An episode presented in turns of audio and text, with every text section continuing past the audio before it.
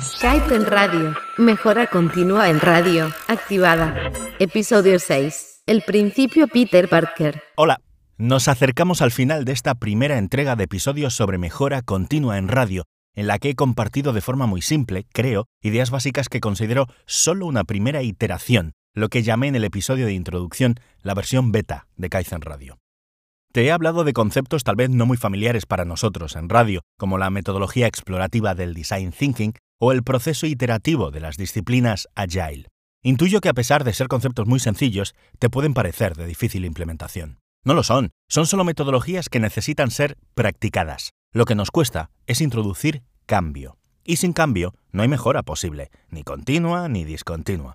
Pero a ese miedo, como a todos, puedes enfrentarte con autodisciplina, como un buen Jedi, ¿recuerdas? He dejado para este penúltimo episodio una de las ideas más relevantes en el proceso de mejora continua.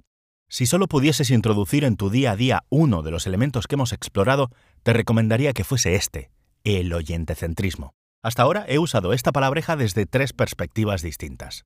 En el proceso de exploración, en nuestros ejercicios de design thinking, te sugería empezar con el juego Personas para que visualizases tantos perfiles de oyente como te fuese posible. Expliqué cómo tú y tu equipo podíais y debíais, de hecho, alinearos definiendo en grupo los perfiles de oyente más significativos para vuestro programa o emisora. Esos perfiles debían estar presentes, colgados en un tablón a la vista, permitiendo que el oyente estuviese en el centro del resto de la sesión o sesiones. En el anterior episodio, el experimento, te comentaba que la observación y la medición son dos de los elementos necesarios en el método científico de experimentación. Hagamos memoria.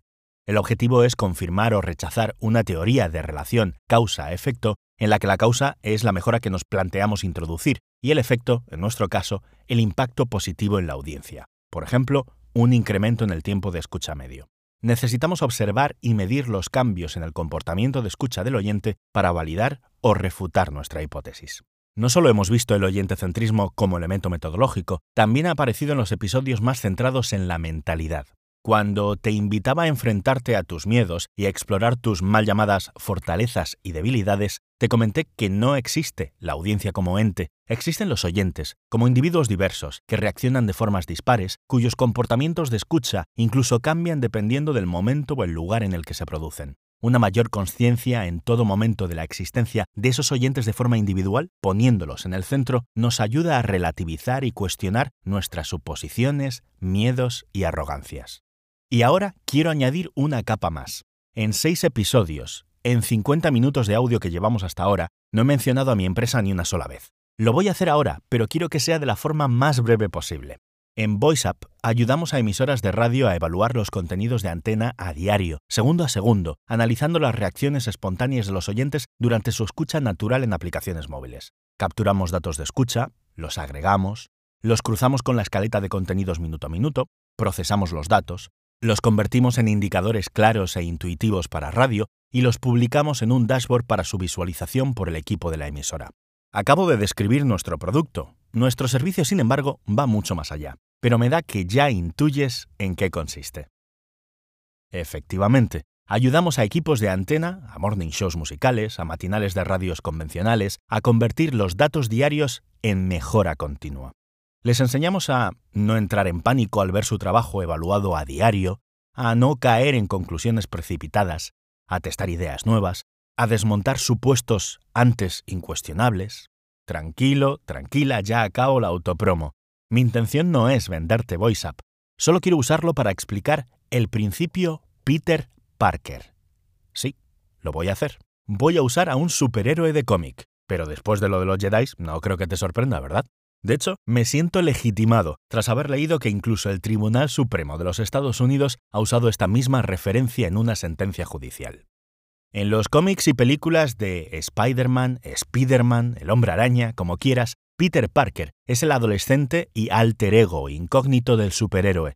Para Peter, el recuerdo de la última conversación con su tío Ben antes de morir le sirve como voz de la conciencia, y una frase es la columna vertebral de la futura moral de Peter, Spider-Man. Un gran poder conlleva una gran responsabilidad.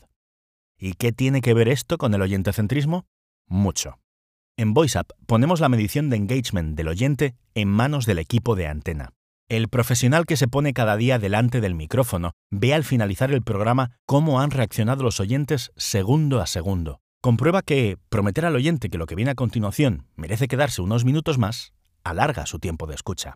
Pedir al oyente que vuelva a una determinada hora para algo especial tiene efecto.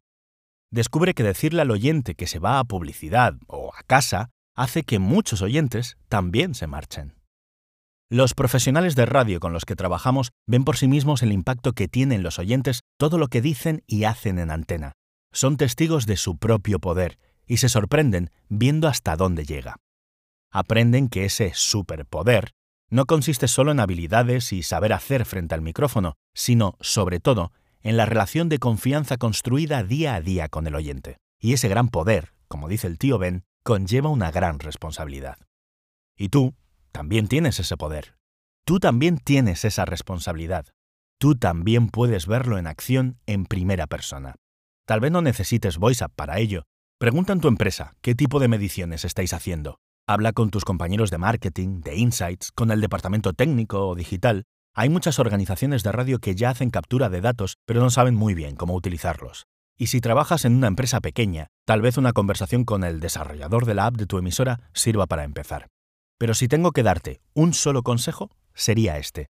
Busca el camino más corto hasta el feedback constante del oyente. Ese es el mayor paso que puedes dar hacia la mejora continua en radio. Te espero en el próximo episodio. Hasta luego.